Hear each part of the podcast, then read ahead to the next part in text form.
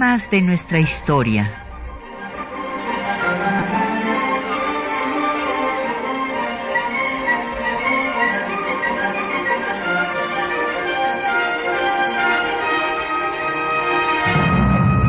Un espacio que difunde el conocimiento del pasado para comprender nuestro presente. Programa a cargo de la maestra Patricia Galeana.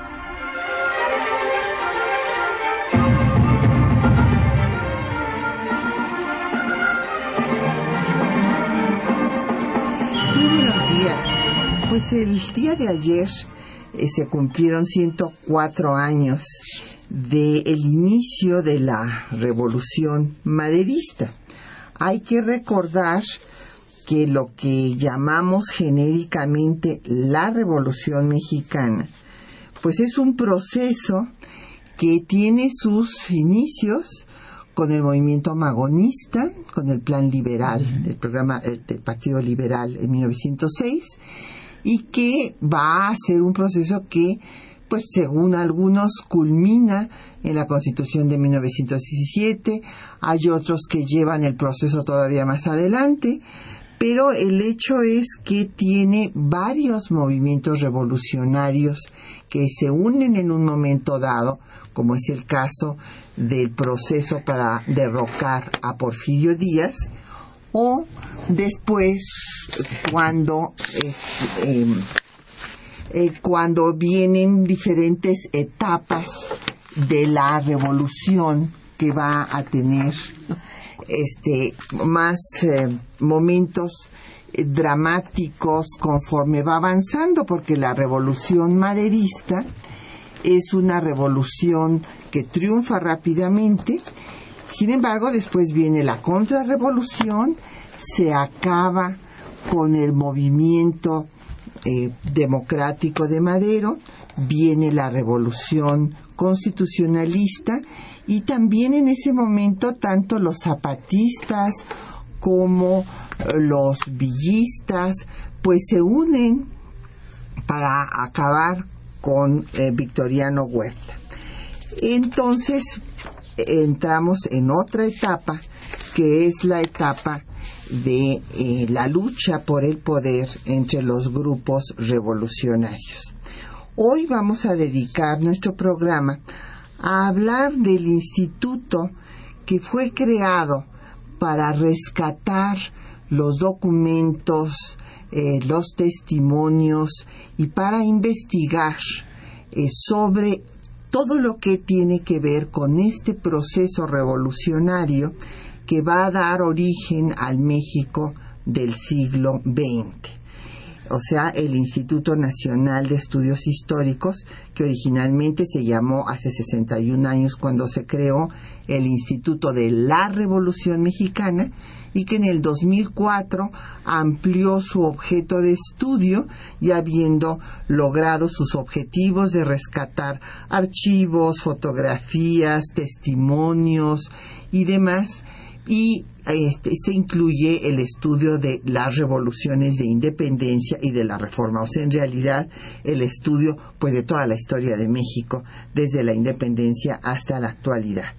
Y este instituto pues da premios, da reconocimientos a los investigadores que se han destacado por su trayectoria.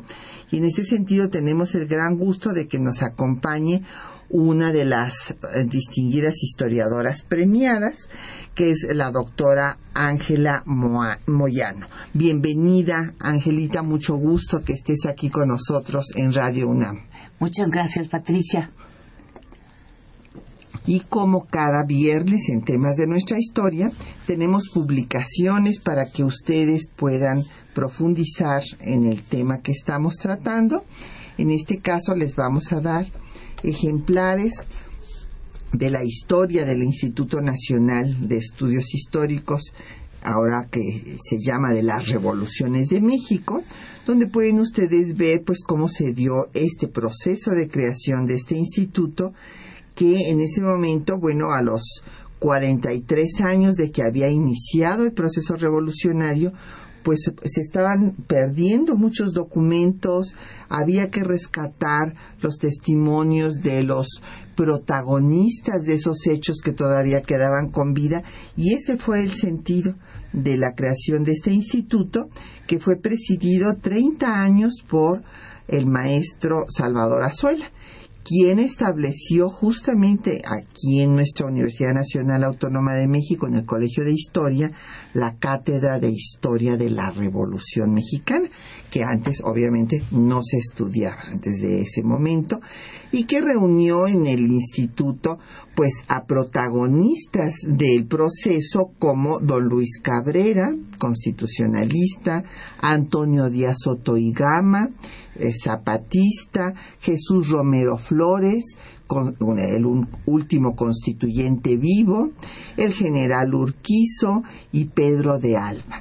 Con este selecto grupo inició este instituto y aquí viene la historia de los 60 años de la institución. Y por otra parte también tenemos el gusto de obsequiarles en este mes que hemos dedicado al estudio de la Revolución Mexicana un libro que coordinamos sobre las revoluciones del siglo XX.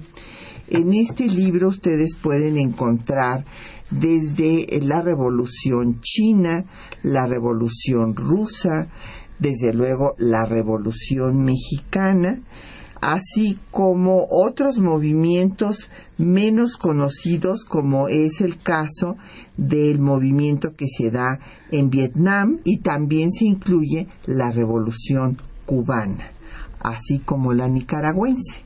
Entonces, llámenos, tenemos cinco ejemplares de cada una de las obras y los teléfonos a su disposición son el 5536 8989 una alada sin costo 01800 505 2688, un correo de voz 5623 3281, un correo electrónico temas de nuestra historia arroba yahoo.com.mx,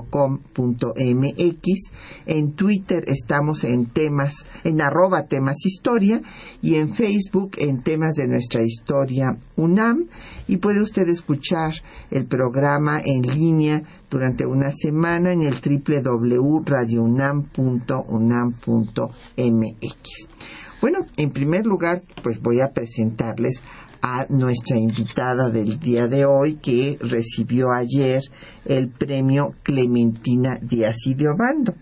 Quiero decirles que la doctora Ángela Moyano pues se formó aquí en nuestra universidad y también fue catedrática por muchos años. ¿Cuántos fueron, gente? Como 22. 22 años aquí en el Colegio de Historia de la Facultad de Filosofía y Letras de la UNAM y después ha eh, formado parte de la Universidad Autónoma de Querétaro, eh, donde está actualmente.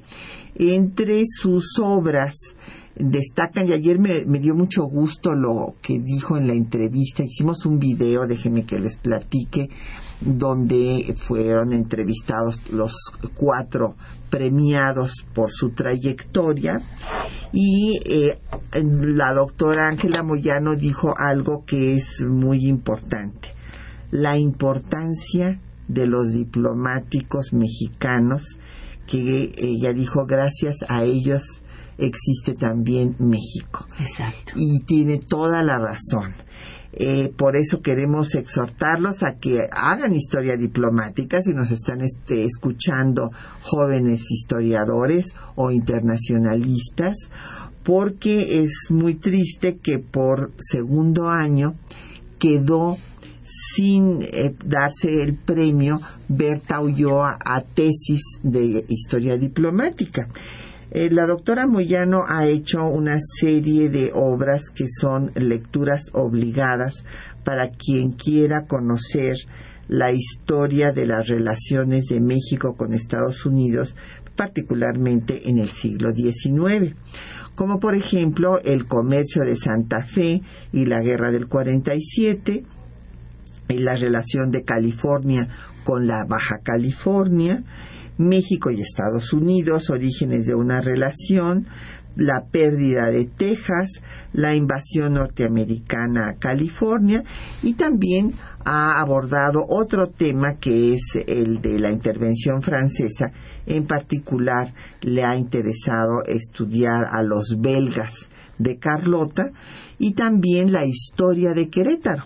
Eh, tiene eh, su más reciente obra es 20 años de historia eh, queretana. Entonces, pues nos da muchísimo gusto, te felicitamos porque hayas recibido este reconocimiento tan merecido, Angelita. Muchas gracias. Y bueno, pues vamos a platicar de estos personajes. Yo no sé si tú conociste al maestro Salvador Azuela, que es el fundador del instituto.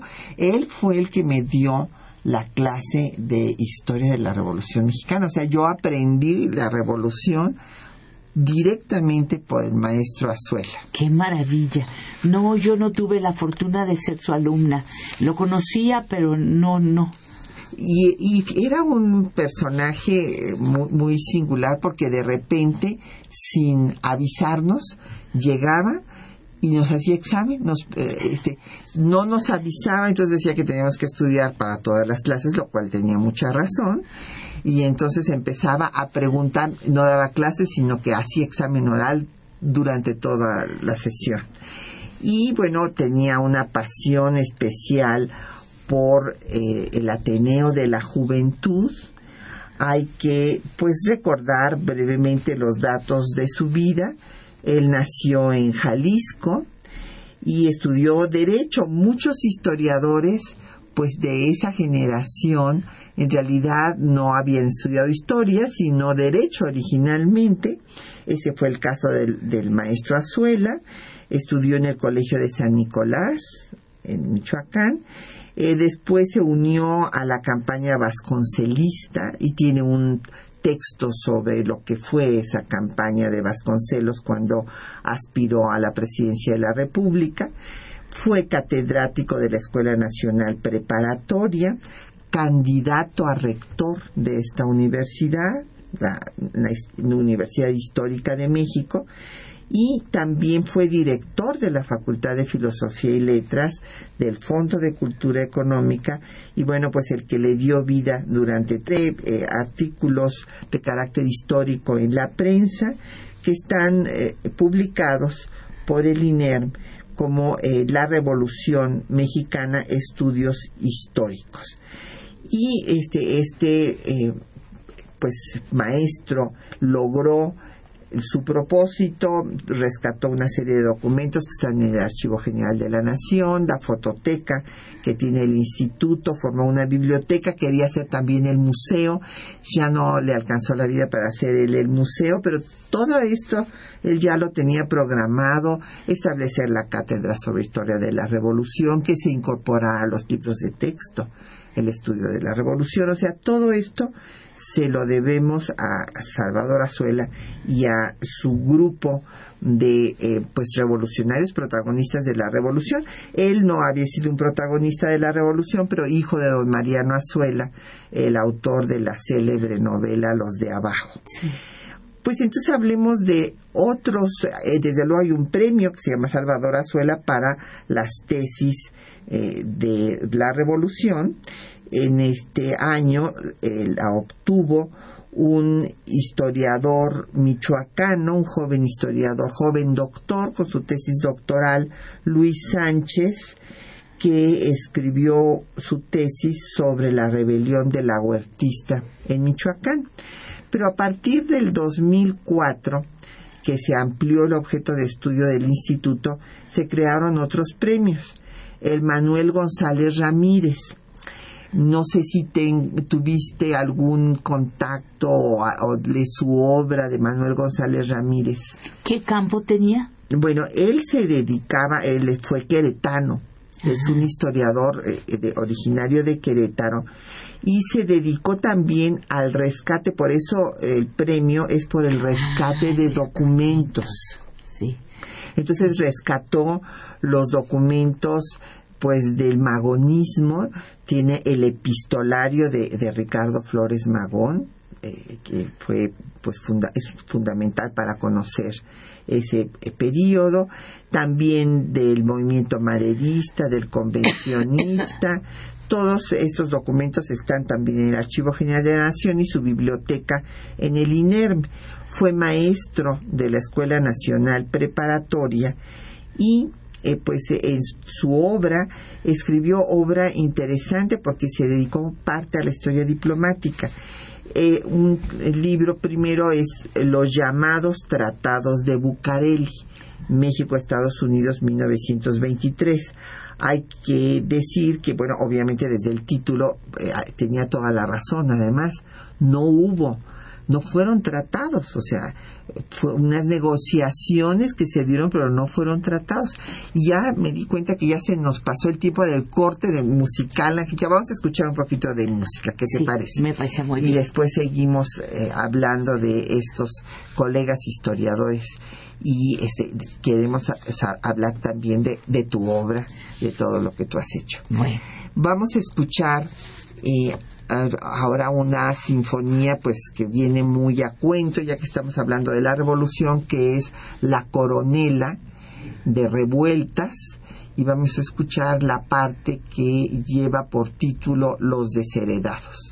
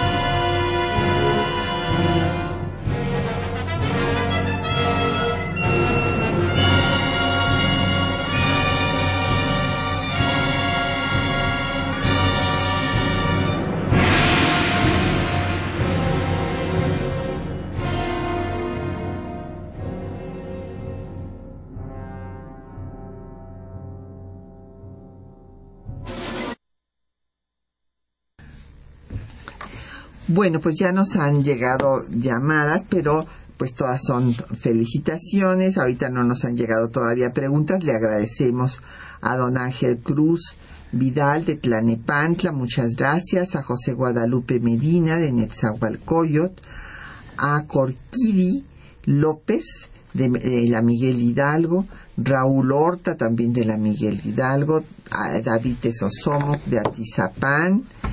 Y también a María Acosta Sánchez de la Benito Juárez.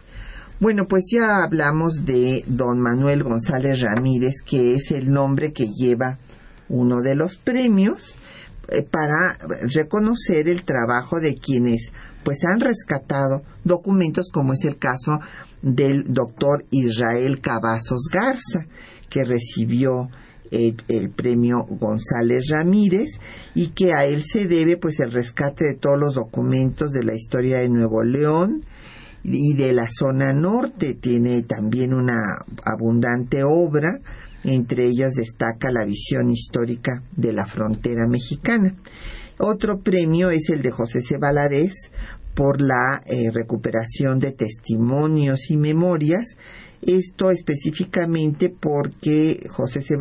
historiador sinaloense, quien fuera de los fundadores de la Federación de Estudiantes este, Comunistas, y que fue, fue pagador un breve tiempo del ejército también constitucionalista, y después se dedicó a la historia y recuperó los testimonios de los revolucionarios el instituto publicó ocho volúmenes con el resultado de, esta, de estos, trabajos, estos textos, cuando todavía no había grabadoras. Entonces había que escribir todas las entrevistas. Qué bárbaro. Y afortunadamente, fíjate que nunca le reclamaron que hubiera dicho algo este que no era exacto a lo que el entrevistado había querido decir. Sí. Y bueno, eh, él tiene obras pues de recuperación de los marginados de la historia, digamos, de los vencidos, como diría Miguel León Portilla, la visión de los vencidos, porque hizo la primera biografía de Lucas Alamán, de Gutiérrez de Estrada, de Santana, de Comonfort, de Maximiliano también hizo, y claro, al mismo tiempo estudió a Juárez, a Ocampo, y tiene una eh, este, obra que me parece a mí muy importante, Los orígenes de la República Mexicana, que abarca toda la parte de, del santanismo, la era de Santana, y también eh, la historia general de la Revolución Mexicana en diez volúmenes. Y ayer recibió el premio José C. el doctor Jorge Basurto, que es investigador del Instituto de Investigaciones Sociales de aquí de la Universidad Nacional Autónoma de México y que ha hecho el rescate de los testimonios de los movimientos sindicales, los movimientos obreros ya eh, de nuestro tiempo lo cual también hizo Valadez, entonces pues estuvo eh, bien que él fuera el que recibiera este reconocimiento y entre las obras destacadas de Jorge Basurto para quienes nos están escuchando que quisieran eh, profundizar en estos temas esta crisis económica de la Revolución Mexicana y repercusiones sociales, vivencias femeninas, también escribió sobre la expropiación petrolera. Entonces, bueno, pues eh, estas son las obras del doctor Basurto. Y nosotros establecimos en el 2013 eh, el premio Clementina Díaz y de Obando. Y eh, pues eh, la doctora Clementina Díaz y de Obando, pues nuestros radioescuchas seguramente tienen presente, fue la cronista de la Universidad Nacional Autónoma de México historiadora que se dedicó a estudiar el siglo XIX, así como nos hemos dedicado nosotros. Sí. Sí, Y ella fue miembro de la Academia Mexicana de la Historia, de la de la Lengua, eh, y curiosamente recibió el premio Gastón García Cantú del Instituto Nacional de Estudios Históricos de la Revolución desde México y trabajó, entre otros temas, a Vicente Riva Palacio, era su personaje admirado. En esto se vincula con tu obra, porque está muy bien que te haya recibido el reconocimiento Clementina Díaz y de Obando, porque tú has estudiado pues a los belgas y justamente Vicente Riva Palacio perdona la vida a los belgas. Sí. Sí, es cierto. Y, y no solo eso, sino yo todo mi trabajo ha sido siempre con la base de, de México a través de los siglos, que coordinó Vicente Riva Palacio. Así es. Sí, es que es la obra monumental del siglo XIX, llega hasta 67. Sí, es una obra, es la primera historia general, poder decirlo de alguna forma, de, de, México. Que arranca desde el periodo prehispánico y llega hasta 1867 y todos sus colaboradores eran de primera. Sí.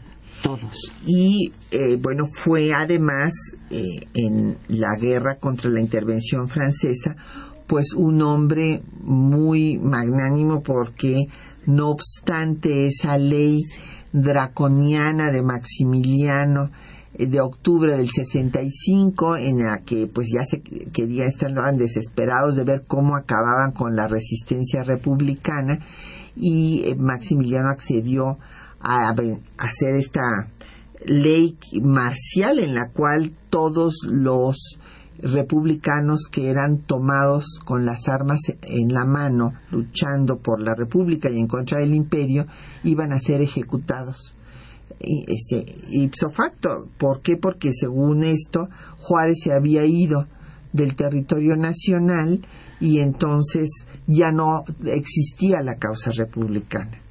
Y no obstante esto, eh, y teniendo en su eh, pues dominio una cantidad de belgas eran, no me acuerdo cuántos, ciento y pico belgas, ¿verdad? No, mil quinientos vinieron. No, vinieron mil quinientos, pero me refiero a los que perdonó Ah, la sí, vida, sí, la sí. vida arriba Palacio, eran 180 soldados y siete oficiales, Ajá, exactamente. que ya se daban por muertos. Sí, sí, sí. Pero si nos quieres referir de tu obra sobre los belgas, compartirnos. Sí, bueno, lo que pasa es que la, la, eh, que dijéramos, la venida de los belgas, todos eran voluntarios, lo había pedido el padre de, de Carlota, que fueran voluntarios a venir a, a cuidar a Carlota. Entonces todos, había muchísimos oficiales que eran muy preparados. Entonces cuando regresaron a Bélgica en 1867, pues se sentaron a escribir sus memorias. Y entonces tenemos 18 volúmenes de, de memorias. No volumini- voluminizados, pero, pero no muy sí, grandes, pero, pero de todas muy maneras sí, muy significativos que yo me traje en el 2002 me los traje fotocopiados de, del Museo del Armé en, en Bruselas. Y están en la biblioteca de la Universidad Autónoma de Querétaro y no lo vas a creer nadie los ha usado más que yo Qué barbaridad. Qué ¿no? tristeza. Bueno, pues qué bueno que compartamos sí porque nuestros que están estos documentos. que porque- puedan leer francés, ya saben que están todos esos documentos en la biblioteca del- de la Universidad Autónoma de Querétaro. Claro, y que puedan eh, los jóvenes tesistas que luego andan buscando Sí, temas. sí. Bueno, pues aquí está un tema muy bonito. Hay muchísimas cosas que estudiar todavía. Muchísimas. Lo de- único que de- se necesita, de la intervención francesa. en lo único que se necesita es poder leer francés. Sí. Y estoy segura que hay muchos de los que nos escuchan que sí leen francés. Lo mismo pasa con, con la venida del, del batallón este alemán. Eran aún más que los belgas. Eran seis mil con el general Thun. Y no, nadie ha- se ha adentrado en la, en la invasión este, austriaca. Ahí están también los documentos, no en la Universidad de- Autónoma de Querétaro, pero te acuerdas que el doctor Ratz Sí. los usó Conrad y los Ratz. tradujo, ¿verdad? Y entonces ahí están sus los libros de Conrad Ratz y después de todo también becas para ir a trabajar a, a Viena, que es donde están los documentos.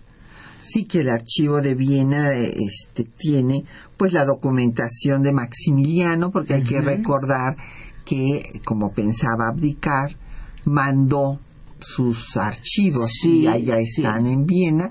Y aquí justamente fue Vicente Riva Palacio el que para hacer esta eh, gran historia de México a través de los siglos se dio a la tarea de rescatar los documentos que había sobre la intervención francesa eh, aquí en México y este se reunieron 280 cajas que están en el Archivo General de la Nación y que justamente cuando yo tuve pues el privilegio de, de, dirigir ahí eh, la institución, ordenamos todos esos documentos y se les hizo un catálogo para que puedan ya está ser todo, estudiados. Todo listo para que lleguen los tesistas a, trabajarlos. Así es, así es que aquí les estamos dando muchos eh, elementos para quienes están buscando temas de tesis. Exactamente. Bueno, pues vamos a hacer una pausa para escuchar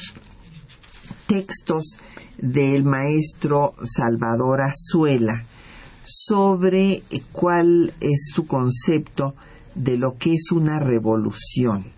Eh, tiene partes preciosas porque habla de que todas las revoluciones brotan del impulso de carácter utópico hacia la renovación.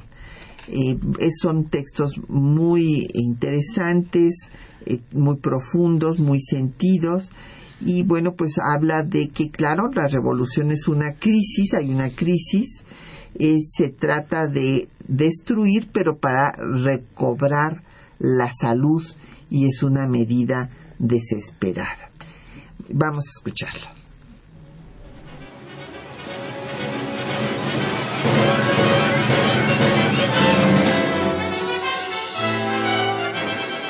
Salvador Azuela, originario de Lagos de Moreno, Jalisco, hijo del célebre autor de Los de Abajo, don Mariano Azuela, y fundador del Instituto Nacional de Estudios Históricos de la Revolución Mexicana, es uno de los especialistas y críticos más destacados en los procesos revolucionarios de nuestro país. En su texto Otra vez la revolución, Azuela sintetiza el móvil de toda revolución. Todas las revoluciones brotan del impulso de carácter utópico hacia la renovación. Se trata de cambiar los cimientos mismos de las instituciones sociales. La felicidad se sueña al alcance de la mano. La entraña de las cosas y el alma de los hombres serán transformadas en acatamiento al reclamo de un estado natural de bondad que corrompen las tiranías. En su artículo Revolución y Crítica, señala que estos procesos no son exclusivos de ningún país, van más allá de los aspectos políticos. Escuchemos. La revolución se presenta como uno de los hechos de mayor actualidad histórica. Plantearlo impone una visión que se amplifica más allá de México. Es un valor de alcance universal, cuya importancia tampoco se limita al campo de la vida política, porque no hay forma social que le sea ajena, y por ello la vida privada tampoco escapa a su influencia. Una revolución entraña una grave crisis, equivalente a la enfermedad grave en un organismo. Puede ser tan dura que todo lo destruye, pero también es el recurso último para recobrar la salud por medios desesperados. En pie ha quedado el impulso dignificador del hombre que la pone en marcha y del que cabe esperar las únicas posibilidades de elevación abiertas a las perspectivas del futuro. En La Revolución Defensa de México, Azuela llama a los mexicanos a no cerrar el ciclo revolucionario, sino convertirlo en un proceso de cambio permanente que lleve a atender las necesidades de nuestros pueblos. La Revolución de 1910 presenta el mérito de poner al desnudo las cuestiones básicas de México en su amarga realidad. En los últimos años se crea una atmósfera de confianza colectiva. La nación empieza a tener fe en sus posibilidades, aparece un peligroso complejo de superioridad comprobable en cierto acento de nacionalismo que, si resulta fecundo en un aspecto, en otro puede ser propicio a apartarse de las responsabilidades mayores. Porque la revolución todavía no es, en su proceso integral, materia exclusivamente histórica. En una crítica a los caminos que tomó el proceso revolucionario y el caudillismo, don Salvador señala en su texto dos formas de revolución. El análisis del desarrollo a que ha llegado la etapa histórica que se abre en 1910 pone de manifiesto el descrédito de los malos revolucionarios desprovistos de la finalidad desinteresada de servir a la causa, lo que no debe llevarnos a identificar este desprestigio con el de la revolución como impulso redentor en la vida pública y por lo que hace a los problemas sociales del país. Los hombres que inician la lucha se significan por su pureza evidente, en general, están limpios de móviles bastardos. Y es que la creencia en los hombres necesarios se traduce aquí, a la larga, en los más serios inconvenientes porque acaban de conducir a toda clase de privilegios para los grupos de palaciegos que rodean al caudillo en turno, quienes buscan principalmente su beneficio privado. No se quiere entender que el verdadero espíritu revolucionario representa inconformidad con el despotismo y la mentira. Por eso, nunca se satisface con el orden establecido. Lo alienta un anhelo de superación, empugna con los que viven satisfechos en medio de la miseria, la injusticia y la ignorancia. No es posible, sin caer en el autoritarismo más opresivo, privar al gobierno de sus finalidades de servicio social. Y para que no se entronice el capricho de un hombre o de un grupo, se acude al principio de la legalidad, aplicable por igual a gobernantes y gobernados.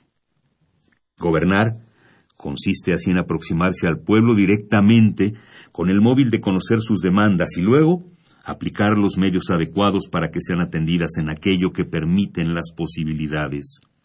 Es la sacudida intensa de la época revolucionaria la que permite asomarse a todos estos problemas y conocer lo que quiere el pueblo humilde. Entre las declaraciones convencionales que dicta el oportunismo y el esfuerzo difícil para combatir las corruptelas, que es la auténtica actitud revolucionaria, media una gran distancia y siempre será fecundo que haya quienes digan la verdad, inclusive con rudeza.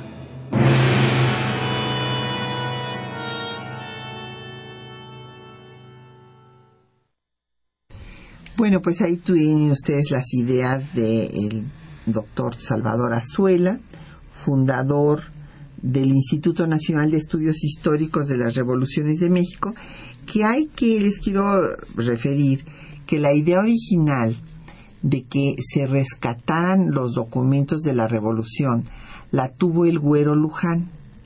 A él sí lo conocí. Sí, cómo no. José María Luján, que curiosamente su especialidad era porfirismo. Pero pues muy consciente de la gran importancia histórica que tenía todo el proceso revolucionario, estaba preocupado de que se perdieran estos documentos. Entonces, como era investigador en el Instituto de Investigaciones Históricas, le pidió al director García Granados que eh, pues fueran a ver al presidente Ruiz Cortines, que fue el último presidente mexicano que participó en la revolución, pues que tenía que hacerse algo al respecto. Y entonces fue cuando Ruiz Cortines le encomendó a Salvador Azuela que hiciera todo este rescate. Pero nos han llegado muchas preguntas ahora sí, y de, y de tu tema y demás. Así es que vamos a darles paso. Nos pregunta eh, don, eh, primero las cuáles fueron las acciones de los belgas y de los alemanes, don Javier Guerra de la Benito Juárez. Pues mire, yo sé bastante sobre los belgas, pero mi conocimiento de los alemanes es bastante parco, porque no leo alemán. Me dediqué por eso a los belgas, que está todos en francés. Ahora, los belgas pidieron a Maximiliano, ellos habían venido originalmente, los había mandado el rey Leopoldo I de, de Bélgica, a cuidar a Carlota, que era su hija, su única hija mujer, y pronto vieron que no había mucha acción al cuidarla en el castillo de Chapultepec. Entonces pidieron a Maximiliano que los mandara al campo de batalla. Y fue cuando los mandaron a Michoacán. Sí, en Michoacán sí tuvieron un encuentro bastante en bastante fuerte con las tropas republicanas, de las cuales resultaron vencidos. Y lo que es muy curioso es que Bélgica se había formado como país independiente apenas en 1830, o sea que era un país muy joven y era la primera vez que salían soldados y oficiales belgas fuera del país. Entonces, pues los belgas trataron de justificar la pérdida de Tacámbaro, diciendo que pues naturalmente que el, ejército republicano era mucho mayor, que además tenía conocimiento del terreno, etcétera, pero en realidad era porque los soldados republicanos mexicanos eran mucho mejores que los belgas. Bueno, después de eso entonces estuvieron algunos meses en Michoacán, donde se hicieron muy famosos porque traían, los soldados traían un uniforme muy curioso, que venía con una plumita verde, este, un sombrerito con una plumita verde y unos pantalones rayados. Además todos eran muchachos altos, guapos, etcétera. Entonces fueron bastante populares en Michoacán y en Páscuaro es donde pusieron su base.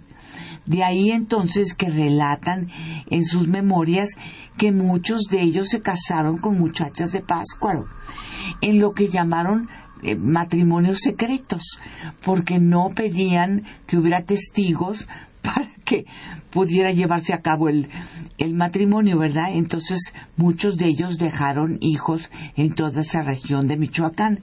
De ahí pasaron, ahí Ahí fue cuando supieron que algunos de ellos se habían hecho eh, los habían hecho prisioneros y estaban en lo que llaman la tierra caliente de Michoacán.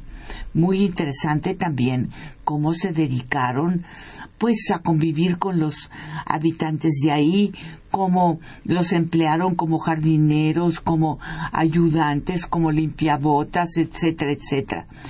De ahí, de ahí entonces subieron a Monterrey que Monterrey les pareció una ciudad muy afable.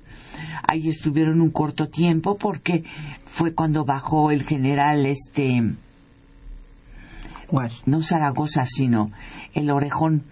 Este González Ortega. No, no, el que tiene el que eh. liberó Querétaro. Y Mariano Escobedo. Escobedo. Yo siempre no sé por qué se me confunde Zaragoza con Escobedo.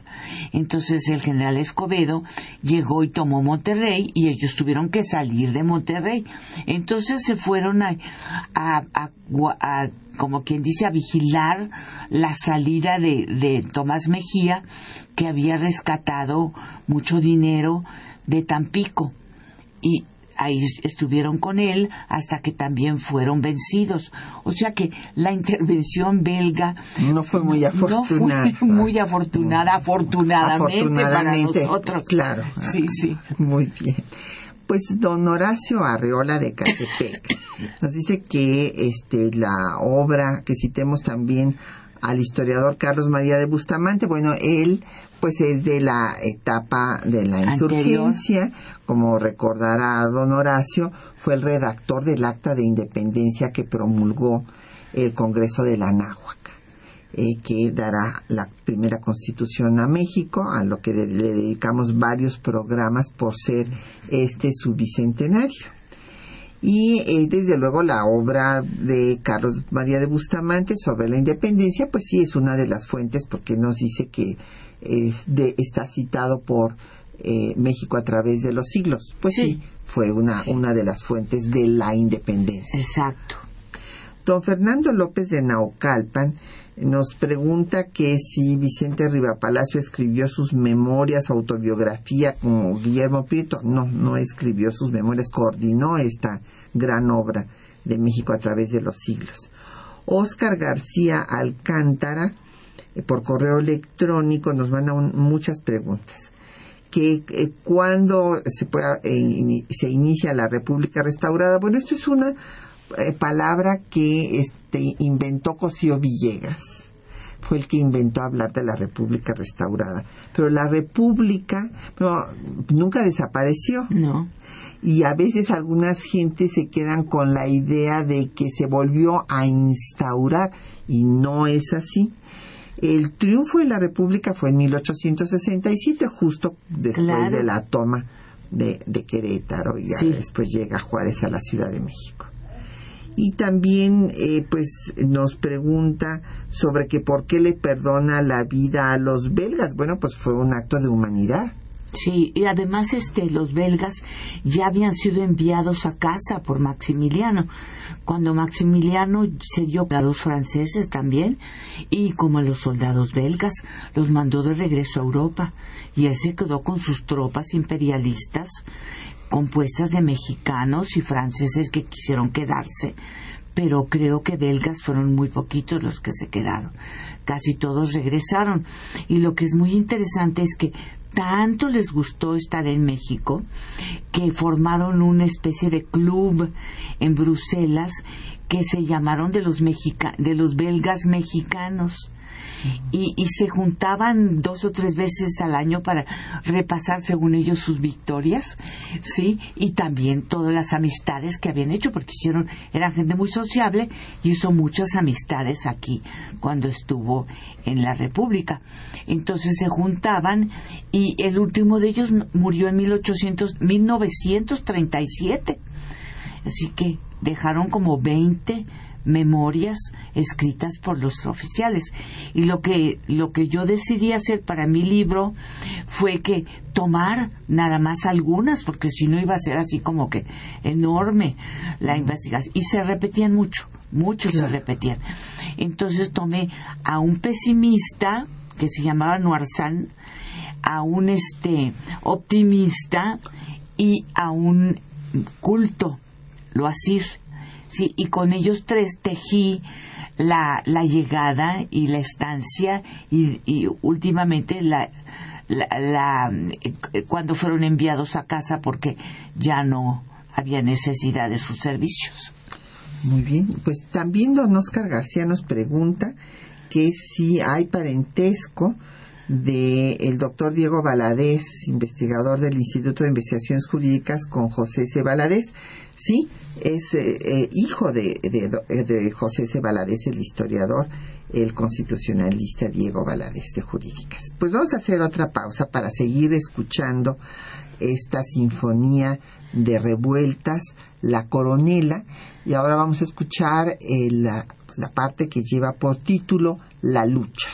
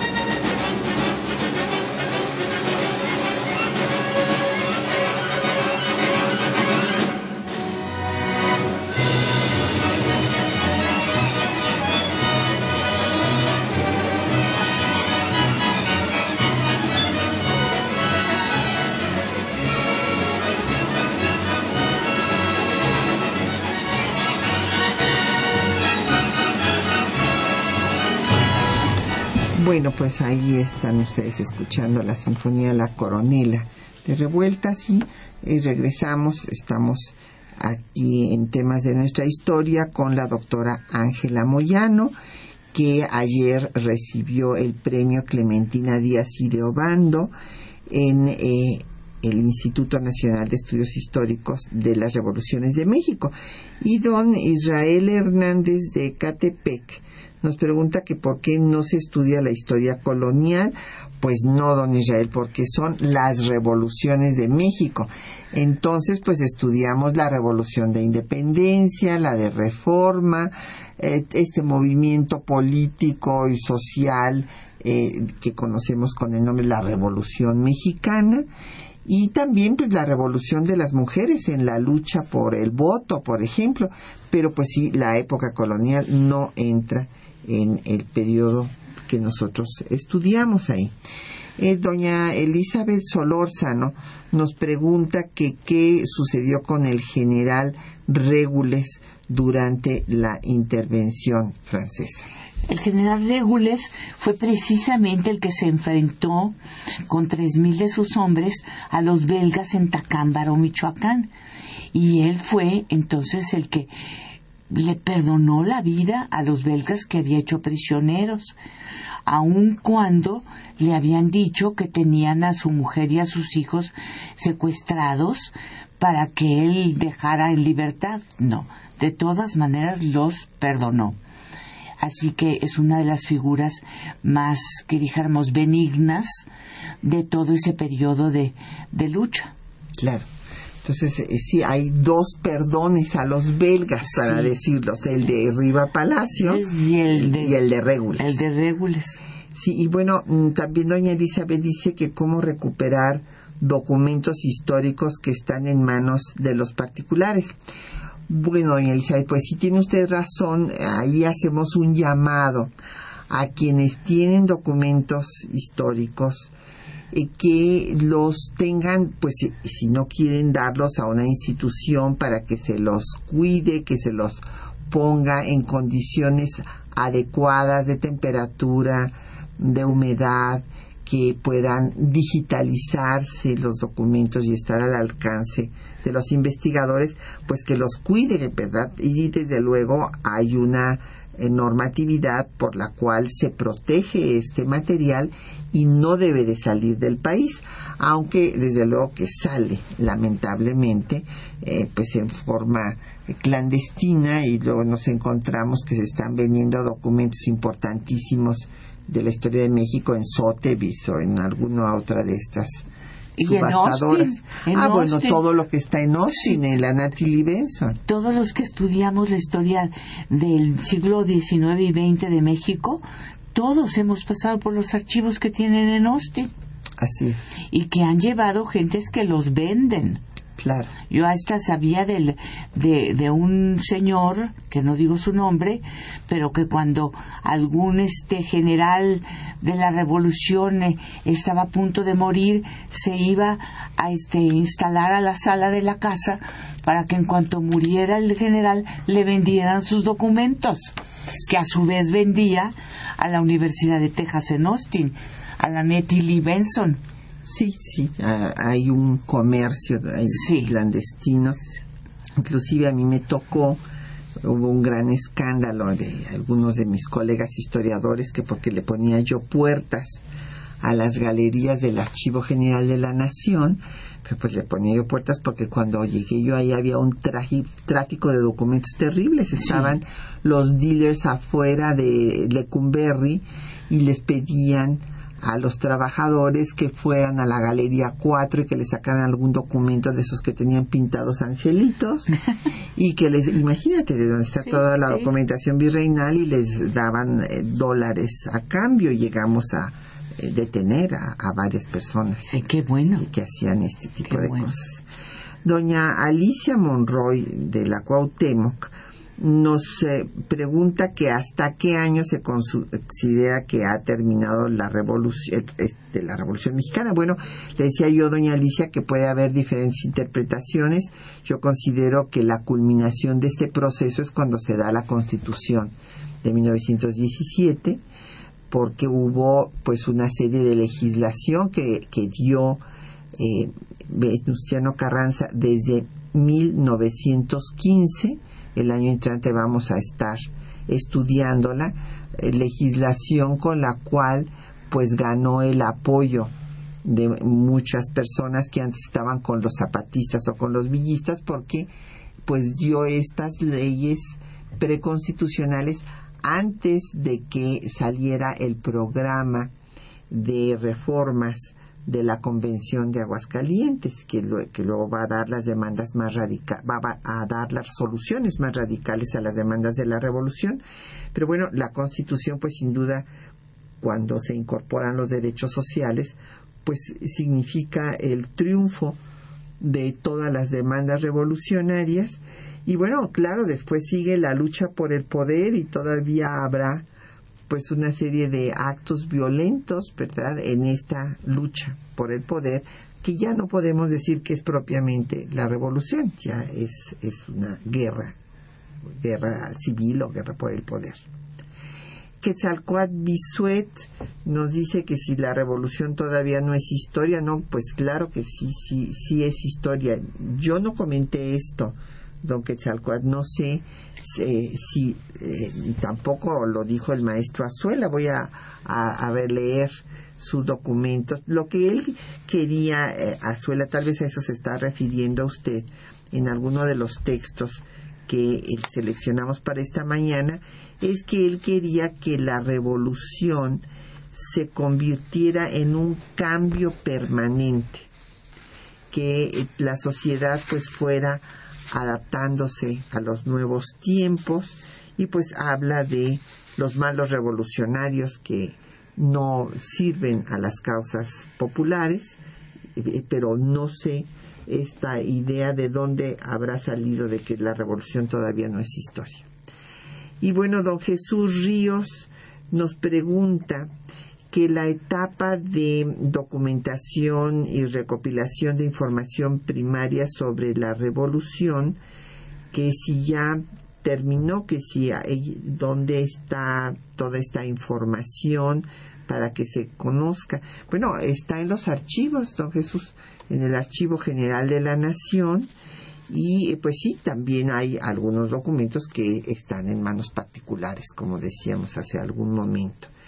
Don Gabriel Gutiérrez nos hace una pregunta, nos habla de Tutitlán, Estado de México, Tultitlán, Estado de México, que por qué hay leones, que qué simbolizan ahí en el hemiciclo. Bueno, pues eh, simbolizan, aquí platicamos el poder, son guardianes del personaje. Ese, ese podría ser el símbolo. Alberto Huesca, Jiménez de la Benito Juárez, que si fue Juárez el que le otorgó una gran extensión a terrazas en Chihuahua. No, no, no, no, no fue así. Ya la tenía. Sí. Don Manuel Pérez eh, nos dice que afortunadamente el cuerpo diplomático no ha sido penetrado por el narco. Bueno, eh, Patricia López, que sí hay bibliografía sobre la labor diplomática de Ermila Galindo. Bueno, no, no hay una obra específica que hable de su labor diplomática, es otro tema para una buena investigación, pero evidentemente en biografías de Ermila se habla de la labor diplomática que hizo porque fue ella Inclusive hay un texto de José C. sobre este tema, que es Hermila Galindo la que redactó la doctrina Carranza. Y este, eh, bueno, pues sí fue a Cuba a, difundir la doctrina Carranza, o sea, hizo una labor diplomática. Y que dónde está el libro sobre los llamados tratados de Bucareli, bueno, eh, no sé si, eh, si se conseguirá en las eh, librerías este, Tocaya, pero puede usted ir al Instituto Nacional de Estudios Históricos de las Revoluciones de México y en la biblioteca. Ahí está. que ¿Cuál es el contenido de estos llamados tratados? Nos pregunta don Efraín, Martínez. Lo que pasa es que no querían las compañías petroleras eh, norteamericanas que se les aplicara la Constitución, básicamente el artículo 27 que establecía, eh, bueno, que establece, no, no establecía, que establece que el, el eh, subsuelo es propiedad de la nación. Y este que están haciendo cambios a la programación, que esperamos que este programa siga, nos dice Marta eh, eh, vaivenes qué raro apellido, no lo conocía yo, a lo mejor no lo tomaron bien, de Netzahualcoyot, no, sí, no, no tenemos absolutamente ningún cambio en nuestro programa, lo mismo que don Rodrigo Moreno Rivera. Pues ya nos tenemos que ir, Angelita. Bueno. Felicidades por el gracias premio. Igualmente, felicidades por tu sapiencia. Ay, nada de eso, por Sí, la claro tuya, que por sí. el que, que nos sigas dando este ese legado de para nuestra historiografía como el último, bueno, el más reciente libro sobre los belgas y que sigas adelante con tu trabajo. Gracias, Patricia, por invitarme. Gracias. Y agradecemos el apoyo a nuestros compañeros que hacen posible el programa. Juan Stack eh, en la lectura de los textos, Socorro Montes en el control de audio, eh, Quetzalín Becerril en la producción, Alejandra González en los teléfonos con el apoyo de don Felipe Guerra y Patricia Galeana se despide de ustedes hasta dentro de ocho días.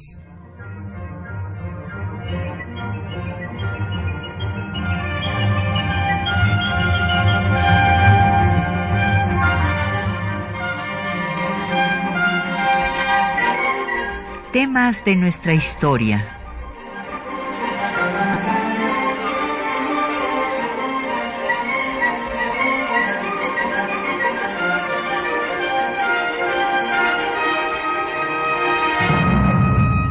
Espacio que difunde el conocimiento del pasado para comprender nuestro presente. Programa a cargo de la maestra Patricia Galeana.